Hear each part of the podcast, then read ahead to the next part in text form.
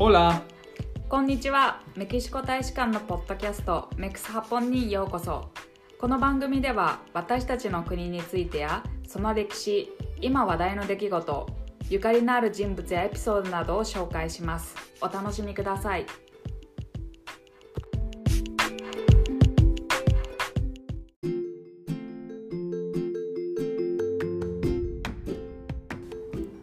世界有数の大都市メキシコの首都メキシコシティは今年で誕生から500年の節目を迎えています。ちょうど500年前の1521年アステカ帝国の首都テノチティトランが陥落した同じ場所に建設されたこの都市は古代近代そして現代のメキシコの歴史が凝縮した場所です。今回はこのメキシコシティが文学やその他テクストにどのように表彰されてきたか東京大学教授の柳原隆敦先生にお話を伺いました。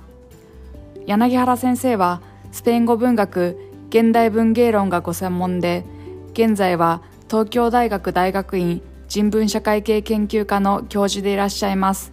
著書にラテンアメリカ主義のレトリック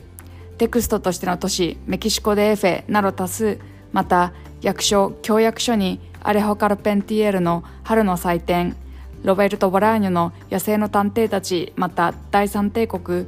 ファン・ガブリエル・バスケスの物が落ちる音セサル・アイラ文学外記など多数あります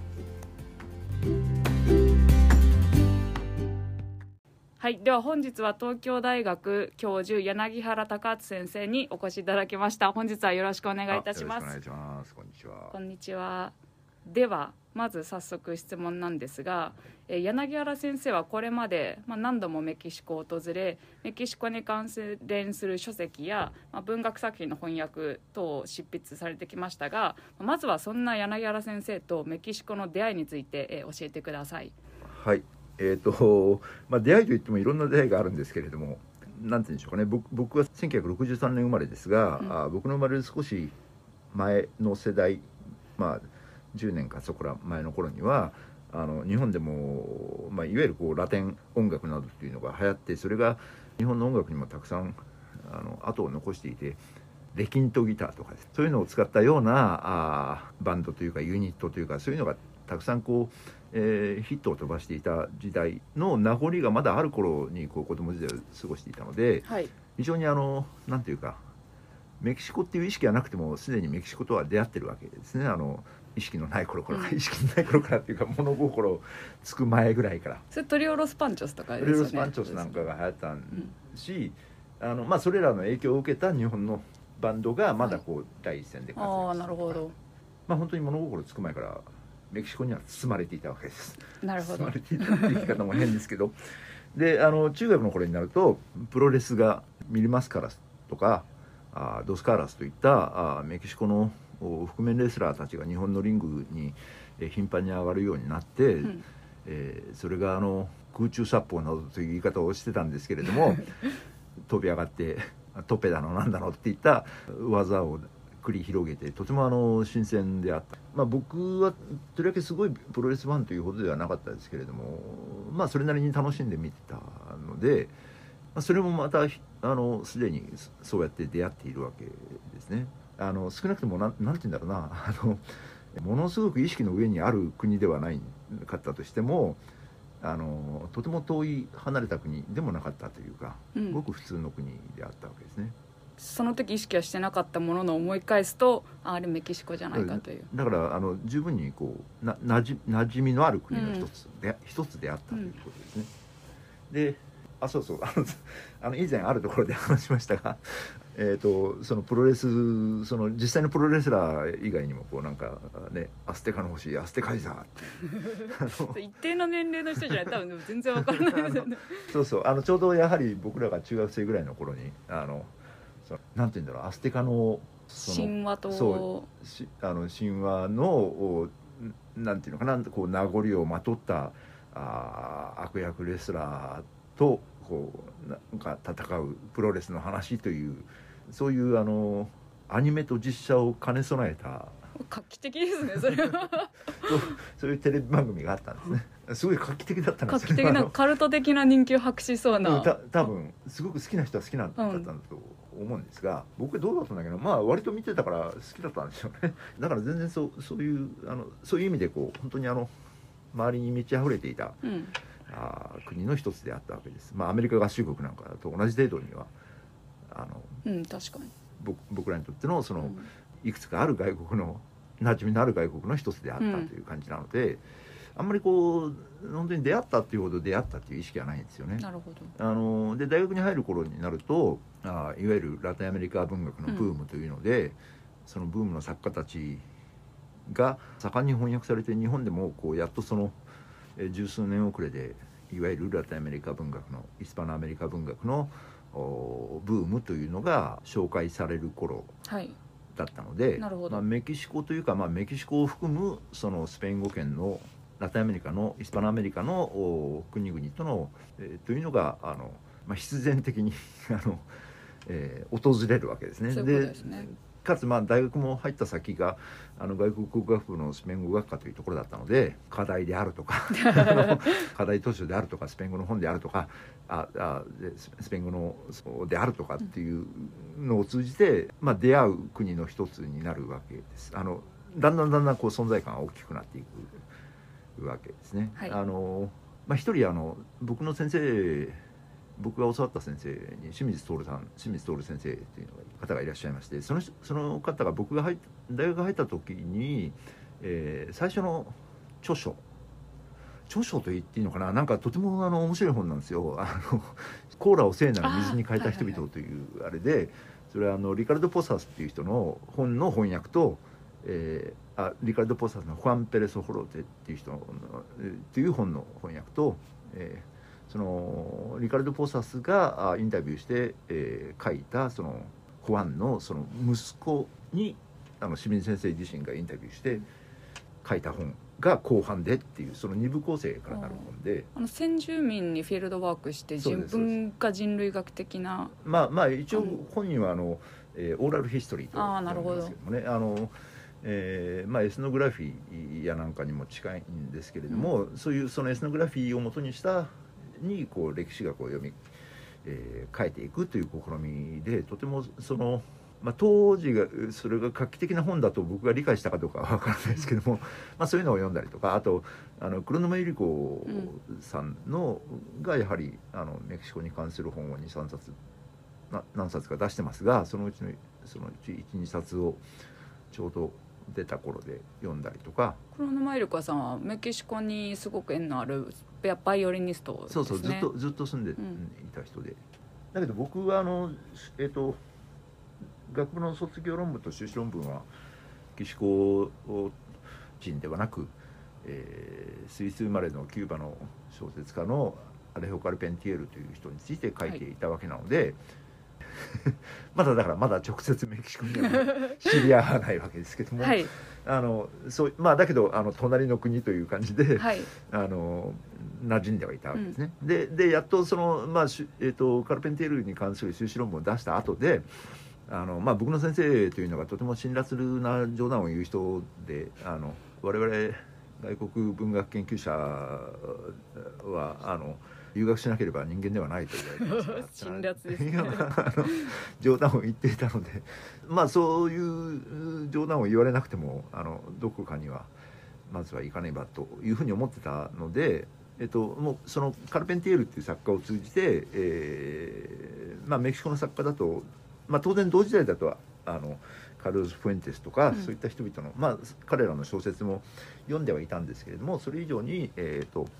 そのアルフォンソ・レイエスという作家の存在を知り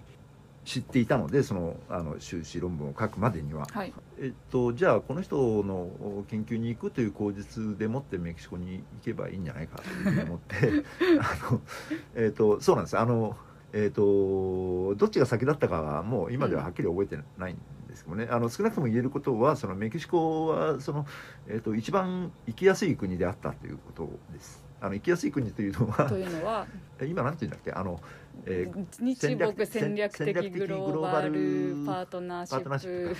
という現在そういう故障で当時はまあ単に日北交流協定みたいな感じの名前だったんですけれども、えっと、とにかくもうあの何十年も前からもうずっとこう今年50そこ50周年なんです。50周年か。最初は100人ずつぐらい交換出してたんですそうそうそう。すごいそうそうなんですよ。あの本当にあのその50年前からままあ何十人もの人を、えー、奨学金と渡航費を与えてメキシコに、えー、送り込むという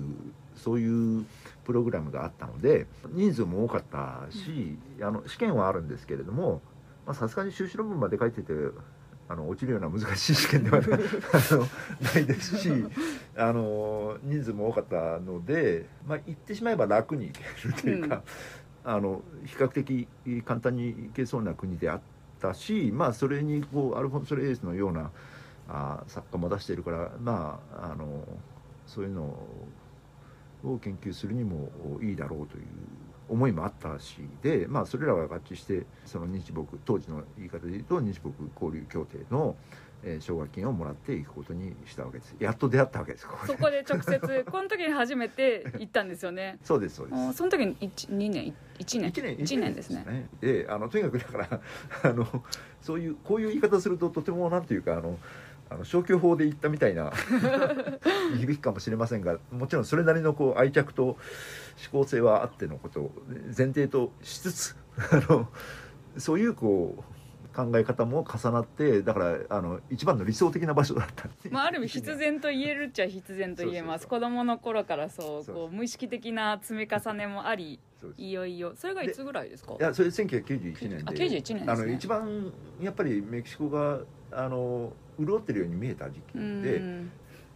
今先生のあのアルフォンソ・レイエスが、まあ、ある意味きっかけになってメキシコに初めて実際に行かれたということですが、はい、まあ、先生はあのレイエスの「穴枠の眺め1519」っていうのを、まあ、訳してらっしゃって、はい、あともう一つそのチリの作家のロベルト・ボラーニョの「野生の探偵たち」というのをまあ協約されていらっしゃいます。はい、でこの2作に共通すると言えるのが、えっと、メキシコシティの存在だと思うんですが。で今回このようにあのインタビューをさせていただいているのも実はそこではい、で今年2021年も終わりますがそのメキシコシティが、まあ、ある意味誕生してから500年の節目と言えるわけなんですね。でまあそこのメキシコシティの関連でいきますと先生は2019年に、はい、テクストとしての都市メキシコ・デーフェという書籍を、まあ、著してらっしゃいますがこの本を書くに至った経緯とかコンセプト特徴みたいなのを教えていただいてもよろしいですか、はい、えーと、これはあの東京外国語大学出版会というところが出ていて、えーと、あの当時勤め、まあ、東京外国語大学、まあ、あの学生として学んだ大学でもありますがあの当時はそこの教員でもあったわけですけどもこの外国大出版会というのが立ち上がった頃2008-9年ぐらい、えー、ぐらいに立ち上がるんですけれどもロシア文学者の亀山郁夫さんが学長だった時に、うん、えー、彼の肝入りで、えー、立ち上がるんですが当時の編集委員長というのがあ、まあ、同僚の哲学の先生で岩崎稔さんという人でその岩崎稔さんがあの外語大出版会の編集委員長として肝入りで あのあの立ち上げた企画がテクストとしての都市っていうシリーズだったわけですね。うんで、えーとまあ、外語大ですのであの、まあ、いろんな地域の専門家がたくさんいるので、えー、そういう人たちにこういろいろ声をかけてあのいろんな都市、まあ、例えばほらニューヨークとかパリとかだと、まあ、誰でも誰でも行くというか、誰でも行くし誰でも書くというか、まあ、いろんな本がもうすでにありますからね。あののであのそういうこうあまりにも日本でもみんなが行きたがるもしくは知りたがる知られている都市ではない都市に関してまあ、いくつか何人かに声をかけて5冊6冊ぐらいのシリーズとして、えー、出そうということを、まあ、岩崎さんが考えたわけですね。うんうん、でその、まあ、都市を選んで、えーまあ、メキシコだったらメキシコ市での、まあ、10個ぐらいのスポットを選んで大体まあ10個前後のスポットを選んで、うんえー、そのそのそれぞれのスポットまあスポットというか街区というかあ、まあ、例えば僕はそのソカロとかあのトラテロルコ広場とかところを選んだわけですけどあのそういう場所を選んでそういう場所を巡る彼の言い方で言うとそのムネモロジカルなムネモロジカルっていうのはあの記憶論ということなんですけれども、えー記憶論的もしくはまあ集合的記憶などという言葉で表される、何らかのそのお研究に寄与するようなものであると同時に 観光ガイド観光ガイドのその記述よりは少しこうやっぱりあれあまりにもこう学問学問している必要はないけれども観光ガイドの記述に少しこうそういうこう人文科学的なというか、あのそういったこう匂いを持たせて、ある市内のその都市の中の 10, 10個ぐらいのスポットをを巡ってこうどのような記憶がそこに紡がれているかということを、まあ、あの紹介した。けれども、まあ、そんなに長くはない。こう割と本当にこうガイドブックを少し厚くしたような感じで、えーその気になれば、まあ、少しそういうこうえー知的な関心を持った人々が、あーこれを手にしながらこうあのその街を歩く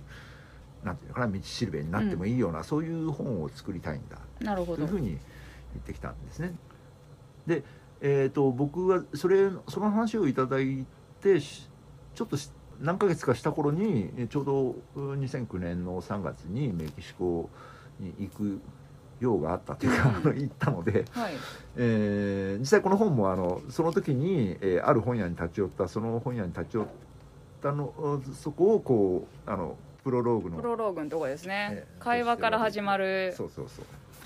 あれ本当にあの外枠としてはあのあだいぶ当然、えー、と本に仕上げるためにその会話はあのフィクションが入ってるんですけどあの外枠としては決してあの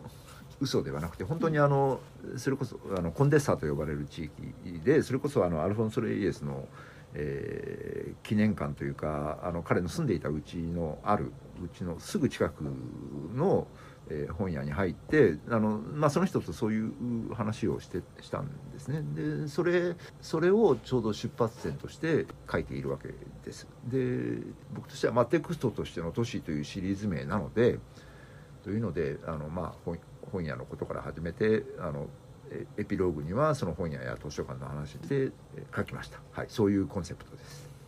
ありがとうございます。確かにこれ読んでてあの学術書ほど硬くもないしでもかといって単純に観光ガイドはいっていうほどのなんていうんですかね表面的な情報に終始するってわけでもなくて、でもこうサイズとかも手頃でしかもハードカバーじゃないから本当にこれを持ってメキシコシティ行こうと思ったらまさにちょうどいい。あのそうなんですよ。編集者もそのそういうこうコンセプトを受けてそうあのなんか作りなんかもそんな感じでこう持ちやすいぐらいの大きさにしようっていうふうにしててだいぶこう物理的にもそのそのコンセプトが行き当たってる。あと地図と写真がはいはい。相当入ってるのが特徴で、このあそうです。地図はいいですよね。これもやはりこれはあの実際に編集をした編集担当者の大石さんという方がこういかにもこう売ってるような地図じゃなくてそう そうなんですあの絵地図風な感じにこうしたいんだっていうふうにして、まあ、それはあのとてもその編集者の方のアイデアの勝負だと思います。うん。で写真に関してはなんかもうあのその大学出版会なのであんまりお金もないので あの、えっと写真はふんだんに入れたいんだけど写真家に払う金はないそうですからよね 君頑張って撮ってきてねと先生ご自身の撮影した写真がほとんどを占めてるんですよね。このメキシコでフェにはですね、まあ、先生もそのうちの一人に入ると思うんですけど、メキシコ市を訪れですね、まあ、ある意味魅了されたそれとも居ついてしまったはい。世界各国の旅人たちが数多く紹介されているんです。なんか読むとなのでそのメキシコ市に来てそこに、まあ、しばらく短期間でも長期間でも居ついたその外国人の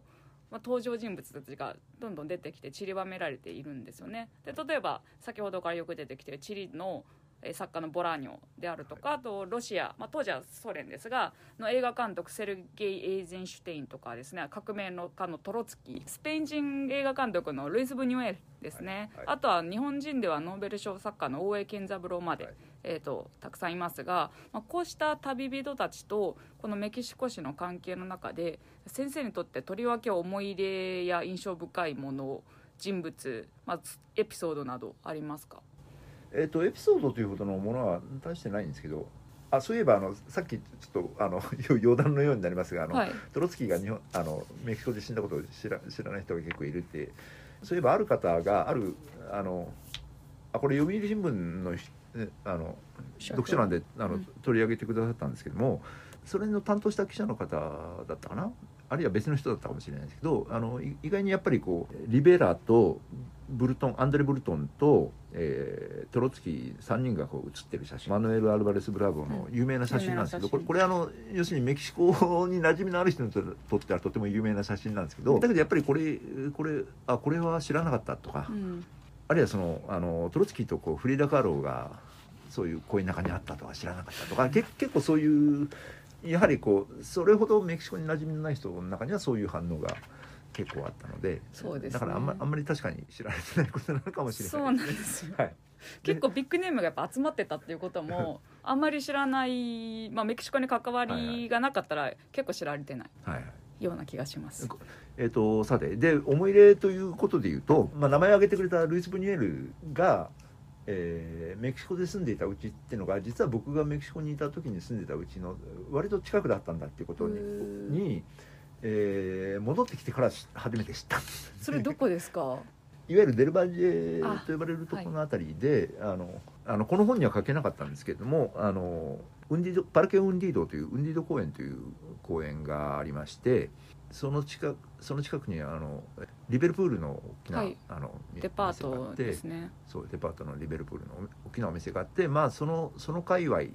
を、えーあれはデルバージェスールになるのかな？まあとにかくなんかそういうデルバージェとかデルバージェスールとかそうそういう名前のコロニアが、はい。あのあってそのその一帯をこうデルバージェっていううん言うんですけども、えー、とそこにちょっともう今名前はあやふやですけどもあのフェリックスなんとかっていう、はい。フェリックス・クエバスっていう通りかな？なんかそこからちょっと入ったところ。あのブニエルの、えー奥さん。うん。えジャンヌ・リュカールっていうフランス人とそのあのジャンヌ・リュカールに、えー、とある人がインタビューしてそのジャンヌ・リュカールのし生涯をその、まあ、聞き語りというか、うんあのえーまあ、いわば証言の文学みたいなものなんですけれどもあの本にしてるんですね。うんそれをだから本当に日本に戻ってきてその博士課程の学生の時にちょっとしたことであの読むことになってそこにこう細かい住所までは書いてなかったんですけども、そのフェリックス・クエバスの近くのなんとかなんとかっていうところにっていうふうに書いてあってあそれはこれはだって僕がよくこう散歩してブラブラしてたあたりじゃないかっていうふうに気づいてでまあブニエルの映画そもそも好きではだったしまあそれ以上にだからまあブニエルが住んでたからだからどうしたっていう感じなんですけどそのブニエルはもう、亡くなっていたし多分そこにはまたそのジャンヌ・リュカールが当時は生き,、うん。生きていてそこにまだ住んでいたので別にその場所を知ったからといって「あのこんにちは」って訪ねていくわけでもな ないんだけれどもあのなんとなくやっぱりこう楽しいこともあれば楽しくないこともあるわけなんですけども、はい。あのそれでこういろんな思いをこう抱えながらこう散歩してたあの辺りなんだなっていうふうにあ後で思い出して、えーちょっととても懐かしい気になったかなという。だからまあそのブニエルの家というよりは本当にその界隈、うん。あのウンディード公園があったあたりだとかその辺がとても僕にとってはー思い出深い。思い出深いし、あのこれはあのやはりこうプロローグに書いたことにも関係してくるんですけど、あの僕が住んでたところの目の前には映画館があったんですね。はい。というか、まあ、大通りから一つ入ったところに僕は住んでいてその大通りに面したところがあ大きな映画館だったんです、はい。とても。1,000人ぐらい入るような、はい。まあ、当然そこもよく行ってたんだけどそこ今ではあの今ではっていうかその2009年にその久しぶり訪れた時に久しぶりに訪れた時にはあーそういうシネコンみたいなのに変わっていて、時代ですね。あのもうその大きな映画館ではなくなっていたんですけれども、まあ、その映画館にもよく行ったし、まあ、ともかくそのその辺一帯が、まあ、一番あの馴染みがあるという意味で、まあ、お思い入れがあるという感じでしょうかね。そうですね。愛着あるもの同士が自分の中でつながる瞬間っていうのは非常にいいですよね。でまあそれを別にすれば、まあ、当然僕はあの えっと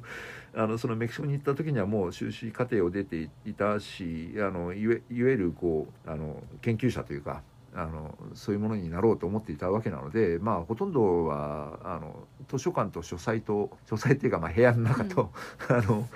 えー、と本屋とで過ごすことになるわけなので、まあ、一番一番当然 あのあの思い入れのあるというか一番記憶にあるのはあの図書館と書図書館と本屋とうん。部屋の中なわけなんです。だからそのそのメキシコ・デーフェってこの本の中でも、まあ、プロローグが本屋で,、でエピローグも本屋のことを書いて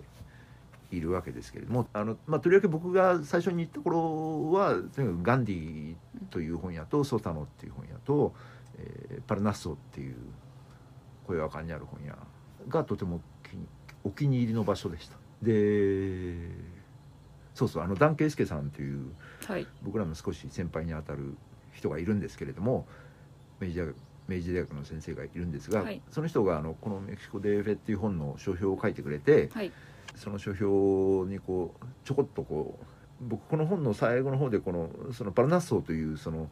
えー雇用館にある本屋がとてもお気に入りの場所だったんだけれども、えー2012年だったかな？2012年にもうあの店じまいしたと。うんいうふうなことを書いたんですがあのダンさんはこの本で初めてそのことを知ったらしくて俺の俺のお気に入りの本屋が潰れたってこともこの本で知ったぜみたいなことを あの書評に書いてくださったんでつまりだからダンさんもそのパルナスはお気に入りの本屋だったというかまあ大体あのあのみんなそうだと思うんですけどあのみんなが、えー好きな本屋の一つだったと思いますけどもね。